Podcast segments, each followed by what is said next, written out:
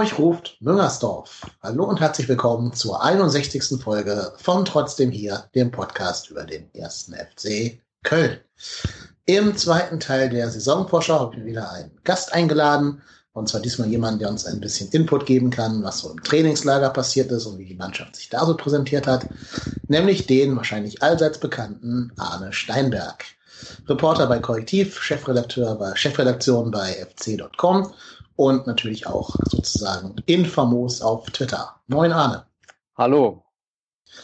Arne, du warst im Trainingslager? Ich war im Trainingslager, ja, habe da nicht alles gesehen, aber zumindest äh, einen Teil jetzt der Einheiten und auch der Spiele in Kitzbühel bzw. Kuchstein und äh, ja, bin jetzt wieder in der Heimat auch, genauso wie der FC und warte jetzt, dass es losgeht. Warst du letztes Jahr auch im Trainingslager? Nee, letztes Jahr nicht. Dieses Jahr war quasi mein Trainingslagerdebüt. Ja, okay. Und wie ist das so als Reporter vor Ort? Ist interessant. Äh, man bekommt sehr viele Eindrücke. Man hat natürlich ähm, auf engem Raum auch sehr viele Bundesligisten äh, dann jeweils zu dieser Zeit gehabt, so dass man auch noch andere Mannschaften sich anschauen konnte. Äh, die Bedingungen dort sind natürlich, sind natürlich top. Man hat eine hervorragende Landschaft, die man sich anschauen kann. Das ist für die Spieler dann wahrscheinlich weniger interessant. Äh, aber die Wege sind kurz, die Hotels sind gut. Also diese Region oder Österreich generell ähm, hat ja da schon einen großen Fokus auch auf den Tourismus. Von daher ist das sehr interessant, dann zu sehen, wie äh, Trainer mit der Mannschaft zusammenarbeiten, weil sie ja dann wirklich auch nicht abgelenkt werden. Also da sind sie ja dann wirklich äh, den ganzen Tag zusammen, kehren nicht zu den Familien nach Hause und können dann hoffentlich konstruktiv arbeiten miteinander. Mhm. Wo du gerade schon sagst, die Trainer können konzentriert arbeiten. Wir hatten von außen den Eindruck, dass die Mannschaft unter Bayer Lorzer relativ gelöst wirkt und relativ ähm, viel geflaxt wurde, aber natürlich auch die nötige Konzentration da war, um halt eben sich fit zu machen. Siehst du das genauso vor Ort oder war das nur so eine Mediengeschichte?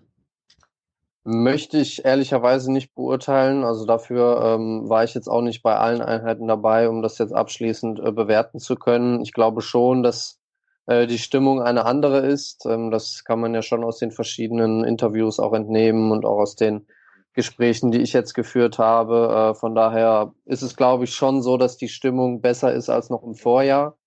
Ähm, das liegt natürlich auch an der Person des Trainers. Es ist ja keine Frage, dass ähm, die sportliche Führungskraft auch äh, einen großen Einfluss hat auf den, auf den Gemütszustand der Mannschaft.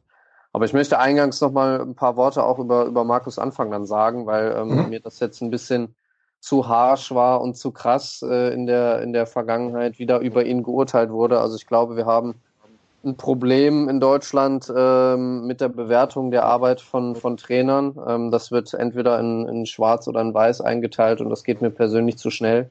Also ich glaube, äh, wir haben in Deutschland ganz, ganz viele hervorragende Fußballlehrer. Also die Ausbildung ist im Vergleich zu anderen Ländern wirklich top und ähm, die unterscheiden sich fachlich eigentlich nicht so stark, wie man das vielleicht annehmen könnte. Also es gibt vielleicht so zwei, drei Überflieger, dann gibt es äh, eine breite Masse an wirklich sehr gut ausgebildeten Trainern, die sich vielleicht um fünf oder zehn Prozent rein aus fachlicher Hinsicht unterscheiden. Und ähm, ich glaube, der größte Unterschied ist wirklich so die emotionale Intelligenz, ähm, die Art und Weise, wie wie Trainer dann tatsächlich auch coachen, wie sie mit den einzelnen Individuen im Kader umgehen. Und ähm, das ist, glaube ich, so ein bisschen etwas, was äh, in der medialen Berichterstattung dann immer zu kurz kommt, dass man sich wirklich zu sehr auf Inhalte äh, äh konzentriert und die sind eigentlich überall ähnlich. Ne? Und ich glaube, bei Markus Anfang haben auch die Inhalte gepasst, ähm, war auch letztes Jahr da relativ zuversichtlich mit seiner, mit seiner Herangehensweise. Äh, dass dann natürlich im Verlauf der Saison aus verschiedenen Gründen äh, das Binnenverhältnis zwischen Mannschaft und Trainer ein bisschen gelitten hat, ist ja auch bekannt.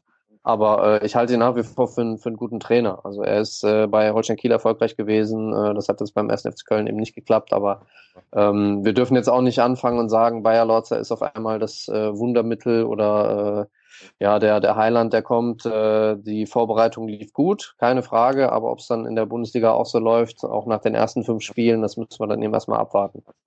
Mhm. Na, hast natürlich schon recht, ist auch ein sicherlich guter Hinweis, obwohl ich trotzdem auch bei Markus Anfang der Meinung bin, aus meiner Laienperspektive heraus, fachliche Fehler gesehen zu haben auf dem Platz. Also gerade in so taktischen Feintuning-Situationen, wo man hätte Ingame-Coaching betreiben müssen. Aber da habe ich jetzt ja auch 30 Podcast-Folgen drauf verschwendet. Also das brauche ich jetzt hier auch nicht wieder neu aufrollen. Aber da ist ähm, ja, Entschuldigung, wenn ich unterbreche, da ist ja auch ja, Arthur Dreierlautzer nicht, nicht vorgefeilt. Dass sowas Nö, natürlich nicht. Nein, nein, ich habe auch noch gar keine Urteile zu, zu Herr Bayern Lautzer. Ähm, ich finde, er verspricht uns Fußball, wie wir ihn noch nicht gesehen haben in Köln, wenn man so die Spiele gegen Villarreal und ähm, Bologna als Maßstab nimmt. Aber natürlich, das ist eine Trockenübung, klar. Kann sein, dass du noch fünf Bundesligaspieltage mit null Punkten dastehst. Und dann möchte ich auch erstmal sehen, was der Bayer Lotze dann macht. Das ist vollkommen klar. Also, ich will ja nicht um Podest hin. Ich habe nur das Gefühl, dass die Stimmung einfach ein bisschen besser ist. Aber wie gesagt, da bin ich ja komplett außen stehen und kann das gar nicht, gar nicht beurteilen. Und natürlich gibt es natürlich auch das, ne? Ähm, Fans von How I Met Your Mother werden das kennen. New is always better. Das kommt natürlich auch hinzu, dass da wahrscheinlich auch Spieler einfach froh sind, äh, jetzt einen anderen Trainer zu haben. Und wenn da irgendwelche Ermüdungserscheinungen kommen, kommen die natürlich nicht in den ersten drei Tagen, sondern die kommen natürlich erst später dann, ist auch klar. Müssen wir, müssen wir abwarten, ja. Also ja. ich bin, bin überzeugt, dass Achim Bayerlotz einen guten Zugang zur Mannschaft gefunden hat. Ähm, das merkt man, glaube ich, im Umgang. Äh, das merkt man auch, wie er wie er spricht über die Ziele. Äh, er baut nicht unbedingt ähm, ja, Erfolgsziele auf, sondern Handlungsziele. Er sagt, wie seine Mannschaft Fußball spielen soll und er redet nicht davon, dass seine Mannschaft so schnell wie möglich 40 Punkte holen soll, um den Klassenerhalt zu schaffen, sondern er sagt, wir wollen aggressiv spielen, wir wollen hoch verteidigen, äh, wir wollen den Gegner ständig unter Druck setzen. Und das sind natürlich inhaltliche Ziele, die man leichter abarbeiten kann, wie jetzt zum Beispiel, ja, wir wollen aus den ersten fünf Spielen neun Punkte holen. Mhm. Also, äh, dieser, dieser Fokus auf inhaltliche äh, Perspektive, der ist, der gefällt mir eigentlich auch sehr gut. Mhm. Was lässt denn so ein Bayer Lorzer in den Einheiten, wo du da bist, trainieren, um seine Ziele zu erreichen? Also viele Dinge, die ich gesehen habe, waren tatsächlich ähm, Wettkampfform, also viel mit Ball, äh, viel darauf angelegt, eben ähm, ja das Spiel im Kleinen zu zu zerlegen und dann eben in bestimmten, äh, in bestimmten Übungsformen ähm, einzelne, einzelne Aspekte rauszunehmen und, und diese Aspekte basieren natürlich auf den Prinzipien, die äh, Bayer Lorzer sich für sein Spiel vorstellt. Das heißt, ähm, er möchte eben diesen aggressiven Fußball spielen, diesen aktiven Fußball. Er möchte nach vorne verteidigen und möchte den Gegner wirklich ständig unter Druck setzen. Und das merkt man natürlich auch an der Art und Weise, wie er dann äh, in, den, in den Trainingsformen von außen coacht. Das heißt, er fordert ständig diese Aggressivität, ähm, die, ähm, ja, die Aktivität auch seiner Spieler, da darf man sich nicht ausruhen. Und das ist, ist natürlich dann äh, ein großer Pluspunkt, wenn ein Trainer in der Lage ist zu erkennen, wann sich ein Spieler eben äh, in, in einer Form wie 6 gegen 6 oder 8 gegen 8 oder 4 gegen 4, wann er sich dann eben rausnimmt. Und das merkt man dann natürlich in so einer Trainingsform sofort. Äh, beim 11 gegen 11 ist das dann natürlich schwieriger. Aber durch diese wettkampfbasierten ähm, Formen schafft er es natürlich dann auch diesen Wettkampfcharakter herauszukitzeln und seine Spieler immer wieder zu fordern, dass sie das nächste Tor schießen, dass sie das nächste Spiel gewinnen. Und darum geht's im Fußball. Ja, und das ist natürlich für Fußballer dann auch ähm, ein bisschen einfacher, dann sich in solchen Formen die äh, ja, athletischen Grundlagen zu schaffen, als jetzt durch äh, harte körperliche Arbeit, die es natürlich auch braucht. Aber mein Eindruck war jetzt eben, dass er viel Wert auf diese Wettkampfform setzt und äh, legt und äh, das bei den Spielern, soweit ich das jetzt beurteilen kann, auch ganz gut ankommt. Mhm, ja, kann ich mir vorstellen. Ich meine, natürlich spielen die alle lieber Fußball, als Weitläufe zu machen oder so. Das ist, glaube ich, menschlich. Ähm, jetzt habe ich gestern noch ein Kicker-Interview gelesen und zwar mit, ich weiß nicht mehr, wer es war, auf jeden Fall ein Spieler von uns. Ähm, und da ging es darum, ob man dieses, diesen Spielstil über 90 Minuten würde durchziehen können. Und das geht, glaube ich, nicht. Also 90 Minuten aktiv sein, pressen und lauern ist, glaube ich, von keinem Fußballer zu verlangen. Ähm, hat man ja auch gesehen, dass zum Beispiel Jürgen Klopp erst die Champions League gewonnen hat, nachdem er gelernt hat, auch mal ein bisschen ruhiger zu machen. Und der Spieler sagte eben im Kicker, ähm, ja, wir sollen auch Situationen schaffen, wo wir uns zurückziehen können, tiefer stehen können und dann die richtigen Momente abwarten sollen, um quasi wieder auf die Jagd nach dem Ball zu gehen. Hast du da was im Training zugesehen, zu dieser Smartness? Also grundsätzlich ist es natürlich so, dass jetzt erstmal ähm, der Ausnahmezustand trainiert werden muss. Ähm, das haben wir natürlich haben wir auch gegen, gegen Bologna beispielsweise gesehen, wo es wirklich sehr intensiv war über, über lange Phasen des Spiels. Ähm, ich, ich glaube, das wird in der Bundesliga dann natürlich etwas weniger der Fall sein. Also da erhoffe ich mir auch, dass wir ein bisschen, dass der SFC Köln ein bisschen bedachter an die an die äh, Spiele herangeht, ähm, obwohl das nicht heißen muss, dass man jetzt komplett mit äh, zehn Mann im 16er verteidigt. Aber ähm, es ist natürlich schon so, dass in der Bundesliga ähm, ja von den 17 anderen Mannschaften sagen wir mal 13 äh, besser sind als der SFC Köln und das muss man muss man dann natürlich auch äh, dementsprechend einkategorisieren. Ne? Und wenn ich gegen Mannschaften spiele wie RB Leipzig oder Borussia Dortmund, den FC Bayern, dann weiß ich natürlich, die sind individuell wie mannschaftlich überlegen und dann äh, muss ich natürlich schauen, dass ich mehr defensiv denkende Spieler beim ersten FC Köln dann aufstelle und das wiederum hat dann auch Auswirkungen auf ja, das Verhalten in Ballbesitz und Gegenpressing. Das heißt, äh, ja, da wird Achim Bayer-Lorzer dann hoffentlich ähm, ja, Ausrichtungen wählen, die ein bisschen mehr zum Gegner passen. Aber dass man jetzt im Trainingslager und am Anfang der Saison so testet, wie weit kann man gehen, wie sieht das aus, wenn man das jetzt ähm, ja, ex extensiv betreibt, das ist, denke ich, schon der richtige Weg. Das kann phasenweise eben auch in der Bundesliga funktionieren, nur eben äh, ja, der Großteil der Gegner ähm, besitzt eben da auch eine Qualität, um eben die Schwächen, die der 1. FC Köln ja dann auch haben wird, äh, zu bespielen und daraus dann eben auch Nutzen zu schlagen. Mhm. Würdest du denn wünschen, dass wir auch gegen die Bayern zumindest phasenweise pressen oder soll man gegen die sich wirklich lieber eher verschanzen und auf den Konter lauern? Gut, phasenweise pressen geht natürlich immer, ne? Also wenn du, wenn du siehst, dass der Gegner äh, Schwierigkeiten hat im Aufbau, ähm, dass du, dass du es schaffst, äh, da phasenweise äh, vorne hoch zu attackieren, das ist natürlich gut. Ja, also wenn du bei schlechten Pässen auf den Außenverteidiger draufgehst, dann gefällt mir das natürlich auch besser, als wenn man sich hinten am 16er verschanzt. Das ist ja ganz klar. Aber äh, das 4-4-2, das Bayer Lotzer ausgibt, ist natürlich insofern äh, schon das passende System, weil man damit eben zwei Linien hat, äh, mit denen man eben äh, horizontal ganz gut verteidigen kann.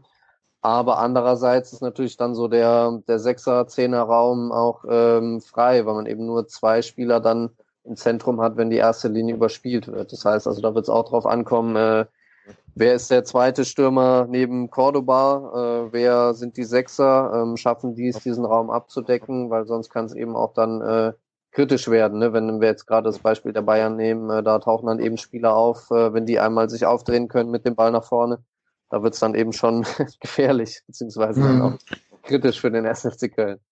Vor allem, weil wir gegen Villarreal gesehen haben, dass unsere Innenverteidigung noch nicht ganz so sattelfest ist mit Spielern, die das äh, erste, die erste Pressinglinie überspielt haben. Ähm, gut, da soll noch jemand kommen, ein neuer Mann, ne, aber das werden wir abwarten müssen. Ähm, ich glaube tatsächlich, dass du den Bayern mit Gegenpressing sogar Probleme bereiten kannst nächste Saison. Also verschanzen, das kennen die, das sind die gewöhnt und haben die genug Blockadelöser im Kader, die dann mal eben den freien Raum schaffen können. Aber ich glaube, wenn du gerade, wenn die mit 4-3-3 spielen und du da die beiden Achter presst von denen, da steht dann ein Sanchez, San, Gott, Sanchez oder ein Goretzka, da kann man vielleicht sogar mit Pressing ein paar Blumentöpfe gewinnen, weiß ich nicht. Aber gut, wir werden es sehen. Ähm, wo du gerade schon gesagt hast, wer neben Cordoba gesetzt ist. Das heißt, für dich ist Cordoba schon so der gesetzte Stürmer? Ja, absolut. Also ich glaube, äh, es gibt wenige Stürmer in der Bundesliga, die für ein solches System wie von Achim Bayerlotzer äh, jetzt propagiert, äh, besser passen als John Cordoba. Er bringt die Athletik mit, er bringt die Fähigkeit mit, ähm, so ja Situationen durch seine Dynamik zu verändern, indem er den Ball eben aus einer, aus einer äh, statischen Position annimmt und dann eben Tempo aufnimmt. Und diese Fähigkeit haben eben nur ganz, ganz wenige andere Spieler. Und ähm, ist natürlich schon so, dass der SFC Köln in der, in der vordersten Reihe da über eine extreme Qualität verfügt, aber passend eben zur, zur Spielanlage äh, ist für mich eigentlich der Spielertyp Cordoba dann auf jeden Fall äh, gesetzt. Also ich glaube, äh, das, es würde mich sehr überraschen, wenn im, am ersten Spieltag äh, Modest und Terodde dort spielen würden in dieser Konstellation. Mhm.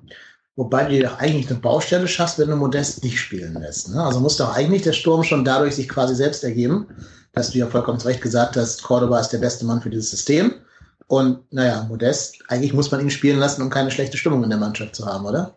Ja, es geht ja nicht um Einzelschicksale. Ne? Also es geht ja nicht um äh, Anthony Modest, es geht um den 1. FC Köln und ich glaube, er hat jetzt eine Konkurrenzsituation, die er beim 1. FC Köln in dieser Form äh, noch nicht hatte. Und ähm, dadurch, dass jetzt eben zwei andere Spieler da sind, die ihre Qualitäten einbringen können und den 1. FC Köln weiterbringen können, ist das für ihn natürlich schon eine neue, eine neue Lage. Äh, und ja, also ich denke, da wird äh, Achim Bayerlautzer auch moderieren müssen. Das ist ja, ist ja ganz klar. Aber eine Stammplatzgarantie jetzt auszusprechen, äh, nur weil Anthony Modest vor äh, zwei und drei Jahren dann jeweils äh, 25 beziehungsweise 15 Tore in der Bundesliga geschossen hat, äh, das wäre jetzt auch falsch. Also das würde auch ein falsches Signal aussenden an, an John Cordoba und auch Simon Terodde, keine Frage.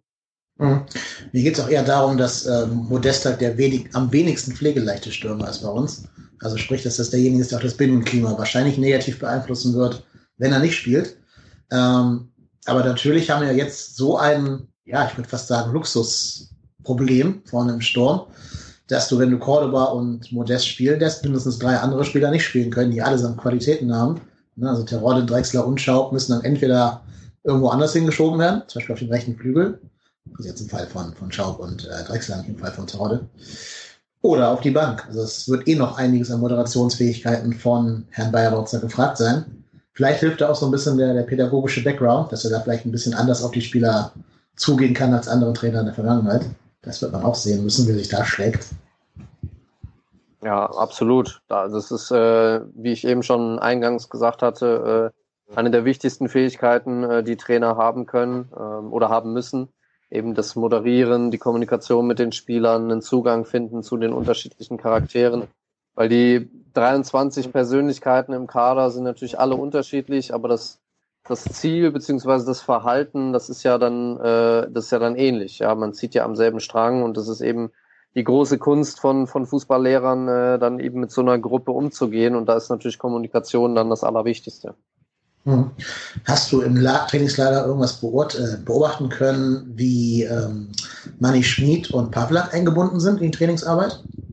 Ja gut, sie übernehmen natürlich auch einzelne, einzelne Übungsformen, äh, einzelne Wettkampfformen, äh, dass eben in, in Gruppen trainiert werden kann. Das ist natürlich auch ganz wichtig, weil gerade so ein Trainingslager dann natürlich auch bedingt, dass man relativ viele Spieler mitnimmt und ähm, dass man mit zwei anderen Fußballlehrern dann äh, Situationen schaffen kann, äh, um eben den Cheftrainer quasi hin und her pendeln zu lassen äh, und eben das große Ganze im Blick zu halten, ist, denke ich, äh, jetzt mittlerweile in der Bundesliga Konsens. Also beim DFB wird es ja jetzt in der in den Jugendnationalmannschaften sogar so ähm, ja betrieben, dass man einen erfahrenen Coach hat, einen, ähm, der eben das große Ganze im, im Blick behält, einen innovativen Coach, der eben quasi ein Laptop-Trainer ist, äh, um jetzt mal diesen Begriff zu strapazieren, und eben einen, der äh, der Altersspezialist ist. Das heißt, der sich eben um diese emotionalen äh, Dinge auch kümmern kann. Und ich glaube, dieses Modell ist gut mit mit zwei Co-Trainern. Äh, und Manny Schmid und André Pavlak haben natürlich auch unterschiedliche Herangehensweisen und unterschiedliche Charaktere. Von daher ist es sinnvoll, dass, äh, dass Achim Bayerlotzer diesen Weg wählt und ähm, er kann dann eben so ein bisschen das große Ganze im Blick behalten, äh, die einzelnen Spieler mal in einer Situation coachen ähm, und eben ja Pavlak und, und Schmid in einzelnen Phasen des Trainings dann äh, die Hauptarbeit machen lassen. Ist ein Armin Fehr eigentlich auch immer bei den Trainingseinheiten zugegen oder sieht man den gar nicht in so einem Trainingslager? Im Trainingslager äh, sind natürlich die Geschäftsführer dann auch vor Ort, äh, zumindest der Geschäftsführer Sport habe ich auch gesehen. Ähm, viel am Telefonieren gewesen, hat sich im Hintergrund gehalten, in seiner ganz eigenen Art dann auch mit den Leuten gescherzt. Also der ist natürlich auch vor Ort. Ist ja klar, er macht ja auch ein Bild dann, äh, wie Mannschaft und Trainer zusammenarbeiten und ähm, hat dann natürlich auch äh, Möglichkeiten, um Einfluss zu nehmen. Von daher gehört es auch ähm, dann dazu, dass er vor Ort ist. Mhm. Ähm, wir können ja mal ganz kurz auf die Spieler schauen. Das ist nicht alle einzeln, das wäre ein bisschen viel, aber wir haben ja doch ein paar sehr vielversprechende Neuzugänge. Ist dir davon mal irgendwen im Training irgendwas besonders aufgefallen? Also grundsätzlich bin ich von den Neuzugängen, die jetzt äh, beim SFC Köln sind, äh, erstmal positiv überrascht, in dem Sinne, dass sie wirklich sofort liefern können und sofort äh, ein Teil der Startelf sein können. Also das betrifft sowohl Isibue und Schindler auf rechts als eben auch äh, Verstrat im Zentrum. Und sie bringen alle Qualitäten mit, die es beim SFC Köln äh, jetzt in der Vergangenheit nicht unbedingt gegeben hat. Von daher waren das definitiv sinnvolle Verpflichtungen, genauso wie Skiri auch, der ja dann jetzt noch in den kommenden Wochen dazu stoßen wird. Und äh, ja, da muss man dann tatsächlich sagen, dass äh, die Kaderplanung da gute Arbeit geleistet hat. Ne? Also dass das Budget am Ende jetzt überzogen wird, ist natürlich, ähm, ist natürlich ja ein Fakt, mit dem man sich auch auseinandersetzen muss. Äh, aber rein fußballerisch sind alle drei top. Also Ezibue bringt ein unheimliches Tempo mit, ähm, denkt nach vorne, nimmt den Ball nach vorne an und hat Bock, was zu unternehmen als Rechtsverteidiger. Das ist auch nicht selbstverständlich. Äh, wie es dann aussieht, wenn er wirklich unter Druck gerät und viel verteidigen muss, das kann ich jetzt auch noch nicht beurteilen. Ähm, Kingsley Schindler bringt als Flügelspieler eigentlich auch vieles mit, äh, was jetzt für den 1. FC Köln wichtig ist. Ja, und Verstrate zeigt eben schon, dass er als Achter äh, das Spiel an sich reißt, äh, das Spiel gestalten kann aus dem Zentrum heraus. Gutes Freilaufverhalten, ähm, gute Passqualität. Von daher äh, haben mich alle drei eigentlich ja umfassend überzeugt jetzt schon. Also nach äh, fünf Wochen in der Vorbereitung kann man da, glaube ich, schon sagen. Da hat der SFC Köln gute Griffe getätigt. Äh, von daher ist das auf jeden Fall eine der Transferperioden, die am besten gelaufen ist seit mehreren Jahren. Mhm. Ja, genau, würde ich durchaus zustimmen. Vor allem, was ja noch aussieht, als wenn wir jetzt auch Janis Horn nach Hannover veräußern würden und damit ja auch dann die Bilanz wahrscheinlich wieder ausgeglichen sein wird, wenn man da ein Millionchen für kriegen würden. Ähm, gut, der Innenverteidiger soll ja auf Leihbasis kommen. Da muss man dann schauen, wer es letztlich wird. Gerücht ist ja Dylan Bron, das ist ein Franzose, wahrscheinlich heißt er dann Dylan Bron, oder? Weiß ich nicht. Ähm, von ähm, Gent. Das ist, glaube ich, ein ganz spannender Mann. Könnte nur vielleicht ein bisschen über unserer Preissparte liegen. Da muss man abwarten. Aber das fände ich schon eine ganz spannende Personalie. Ist dir denn irgendeiner unserer Kaderspieler negativ aufgefallen? So als hat gar keinen Bock auf Training, faul oder sowas? Naja, also das kann man, glaube ich, so deutlich jetzt nicht sagen, dass jemand äh, sich da komplett hängen lässt. Ähm, es ist natürlich für einzelne Spieler schwieriger, jetzt in, in, in den Kader zu kommen ähm, und, und wirklich dann auch in der, in der Bundesliga-Saison auf Spielzeit zu kommen. Äh, ja, das geht dann natürlich um, um die Spieler Ötschan, Hauptmann und Sörensen, aber alle drei äh, haben auf mich jetzt im Training nicht den Eindruck erweckt, als ob sie äh, fehl am Platze wären. Also sie haben schon wirklich auch die ähm, das notwendige Engagement mitgebracht, um sich eben fit zu machen für einen, für einen kommenden Verein. Ne? Also egal ob jetzt Verkauf oder Ausleihe, äh, da setzt der Verein natürlich auch darauf, dass der Spieler dann äh, in der Vorbereitung schon gut gearbeitet hat und sofort verfügbar ist. Äh, und ich glaube, da muss man gerade äh, Frederik Sörensen, glaube ich, mal positiv hervorheben, der jetzt ja schon wirklich ein ganzes Jahr in einer extrem schwierigen Situation ist. Ähm, natürlich weiterhin einen hervorragenden Vertrag besitzt, keine Frage, aber äh, er hat eigentlich nie geschossen gegen den SFC Köln oder gegen seine Verantwortlichen oder gegen Trainer, zumindest nicht in den Medien, äh, was ich jetzt mitbekommen habe. Und das ist natürlich dann, äh, muss man ihm schon hoch anrechnen. Also, dass er in dieser schwierigen Lage dann äh, seine Unzufriedenheit nicht nach außen getragen hat, ist definitiv ungewöhnlich. Mhm. Ja, finde ich auch. Das ist also durchaus als loyal aufgefallen. Ich würde mich auch sehr freuen, wenn er einen guten Verein findet. Also ich finde, er hat keinem was getan. Und dafür, dass wir abgestiegen sind, trägt er wohl nicht Freddy Sörensen die Hauptschuld. Also dem kann man es ja nicht alleine äh, anlassen. Deswegen würde mich schon freuen, wenn er nochmal einen vernünftigen Verein findet. Man hört ja, sein familiäres Umfeld will eher zurück nach Italien und nicht in der Bundesliga nochmal einen anderen Verein annehmen. Aber würde mich für ihn freuen, wenn er was Gutes finden würde und irgendwo ja noch eine schöne Fortsetzung der Karriere findet, die vielleicht auch ein bisschen schöner verläuft als die letzten zwei Jahre hier in Köln. Ist sonst noch irgendwas im Trainingslager aufgefallen, wo du sagst, das könnte meine Hörer interessieren? Ja, ich glaube, die Leute haben wieder Bock, ein bisschen. Äh, positive, äh, positive Stimmung rund um den ersten FC Köln, zumindest was das Sportliche anbetrifft. Äh, das ist mh, mm, anders als in den letzten Jahren, glaube ich, eine gute Voraussetzung. Ähm, und das steht und fällt natürlich dann auch mit den, mit den handelnden Personen. Und ich glaube, da hat Achim Bayerlotzer wirklich eine sehr positive Ausstrahlung. Er hat ein gutes Charisma, er sendet gute Führungssignale aus. Äh, sowohl an Fans als auch an, an, an Mannschaft und Verantwortliche. Und ähm, ja, wenn man es dann schafft, die Problemstellen zu bearbeiten und eben äh, dann geringer werden zu lassen, die Störfaktoren irgendwie auszublenden, dann kann der SFC Köln hoffentlich schon sein ganzes Potenzial dann auch entfalten, äh, fußballerisch. Also davon, davon bin ich überzeugt. Ähm, es wird natürlich auch viel davon ankommen, äh, darauf ankommen, wie man in die Saison reinstartet mit dem nicht ganz so einfachen Auftaktprogramm. Und da kann es natürlich auch schnell dann wieder in die andere Richtung gehen, das ist ja klar, weil man jetzt natürlich sehr viele positive Eindrücke gesammelt hat über Achim Bayer-Lorzer und ich hoffe, dass dieser Kredit dann auch äh, lange anhält. Nicht, dass man dann irgendwie wieder in eine Situation kommt, wo es dann schon wieder kritisch wird für den Trainer. Mhm. Ja, kann ja leider schnell passieren bei dem Auf, äh, Auftaktprogramm. Du sagst ja gerade nicht so einfach. Ich würde fast sagen, das Programm ist der Worst Case von dem, was möglich gewesen wäre. Jetzt gerade auch speziell für uns, mit Freiburg und so als ähm, Angstgegner in den ersten fünf Spieltagen. Also das wird noch schwer und da ist der ganze Verein gefragt, da Ruhe zu bewahren. Das einzig Gute ist, jeder rechnet ja mit einem Fehlstart, schätze ich mal. Also zumindest war das so das einheitliche Medienecho. Deswegen glaube ich nicht, dass es uns irgendwie auf dem falschen Fuß erwischen könnte, wenn es so kommen würde. Und deswegen glaube ich sogar, dass wir uns gar nicht so schlecht schlagen werden, wie das alle befürchten, einfach weil der FC ja immer das macht, was keiner erwartet.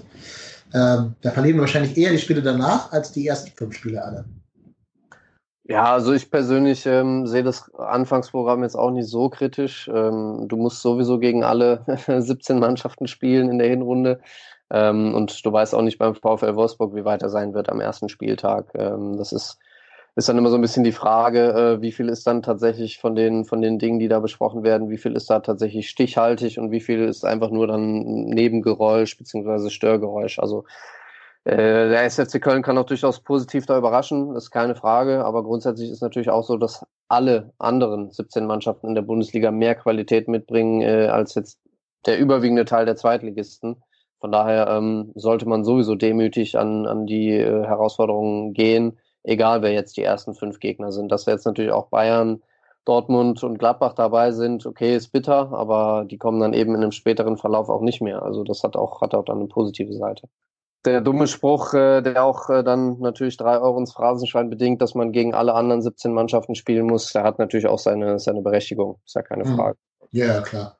Ähm, und Gladbach hat ja auch einen neuen Trainer mit einer ganz anderen Herangehensweise als Dieter Hecking früher. Also da kann man auch vielleicht sogar hoffen, dass da vielleicht noch nicht ganz so gefestigt sind in den ersten paar Spieltagen. Allerdings haben natürlich wir auch einen neuen Trainer. Ne? Also insofern ist das vielleicht äh, ja, pari pari unterm Strich. Ja, ich bin gespannt. Also da bringt ja auch das Schwarzmalen nichts. Also da jetzt den Teufel ans Geisbockheim äh, zu malen, hilft der keinem. Und ich finde, da hat Marco Höger auch sehr kluge Sachen gesagt. Da hat er gesagt, wir alle haben ein Jahr darauf hingearbeitet, um gegen Bayern und Dortmund spielen zu dürfen. Also dürfen wir uns nicht beschweren, wenn die Spiele dann auch kommen. Und ich glaube, mit der Geisteshaltung kann man da auch ganz entspannt rangehen. Und halt, ja, nicht entspannt, aber mit der nötigen Konzentration, ohne dass man Angst haben muss. Und ich habe auch das Gefühl, dass durch die Neuzugänge unserem Kader nochmal ein bisschen andere Mentalität beigefügt wurde, als es vielleicht in der Vergangenheit der Fall war. Und ich kann mir schon vorstellen, dass so ein SCVE oder auch ein Schindler sich auch gegen große Mannschaften trauen, relativ frechen Stil an den Tag zu legen, mit dem man vielleicht auch den einen oder anderen etablierten Spieler überraschen kann.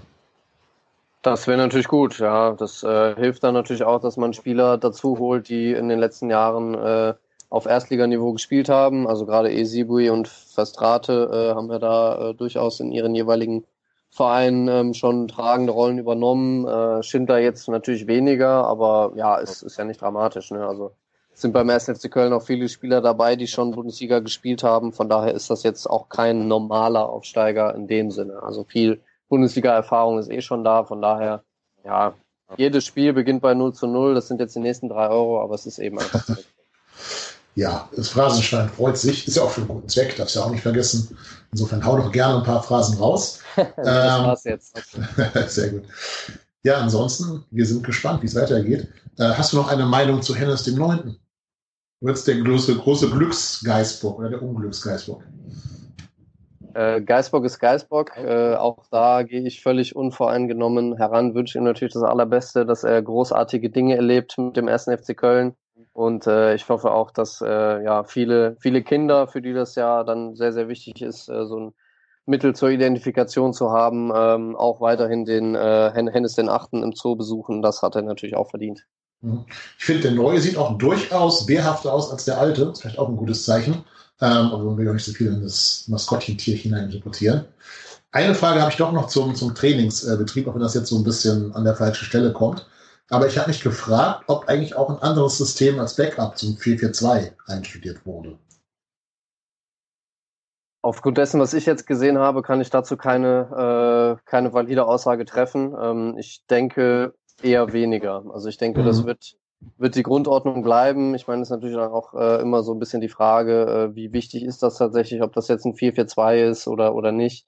Ähm, viel wird natürlich darauf äh, ankommen, was ich vorhin auch schon mal sagte, äh, wie viele defensiv denkende Spieler habe ich auf dem Feld, wer ist der zweite Stürmer, ähm, wie sind die Flügel besetzt. Ähm, das bedingt dann natürlich auch eine Herangehensweise und ich glaube, äh, da wird eher der Fokus dann auf die Spieler gelegt werden, als jetzt auf das auf das System. Also ja, ob es jetzt dann nochmal zu einer Rückkehr der Dreierkette kommt, äh, das wage ich Stand jetzt äh, Anfang August und damit äh, zwei Wochen vor Saisonstart zu bezweifeln. Ist eigentlich fast ein bisschen schade. Also wer meinen Podcast ein bisschen länger hört, der weiß, dass ich kein Fan von Systemdogmatikern bin und Leute, die nur innerhalb des Systems anpassen, anstatt irgendwie nochmal auf den Gegner zu reagieren durch eine geänderte Formation ähm, weil ich gerade finde, unsere erfolgreichste Phase war die, wo unter Stöger zwischen Dreier- und Viererkette relativ mühelos gependelt werden konnte. Aber natürlich darf man auch nicht vergessen, ne? Pep Guardiola sagt ja immer, Aufstellungen sind Telefonnummern. Ähm, und insofern will ich mich da auch nicht jetzt irgendwie negativ äh, einbringen am Anfang der Saison. Ich hoffe nur, dass da einfach auch im System genug taktische Flexibilität herrscht. Glaube ich aber, das tut sich, das hast du gerade ja auch schon angedeutet, Einfach weil wir so verschiedene Spielertypen haben, dass jeder Spieler die Position innerhalb des 4-4-2 wahrscheinlich komplett anders interpretiert als sein Vorgänger. Also alleine, wenn du halt neben Cordoba einen Modest stellst, wird es ein anderes Spiel, als wenn du daneben einen Drechsler oder einen Schaub stellst. Ähm, oder Toronto oder so, ist ja egal. Deswegen glaube ich, dass man da durchaus Variationsmöglichkeiten hat, ohne am makrotaktischen Schrauben zu müssen. Aber ja, ich bin sehr, sehr gespannt.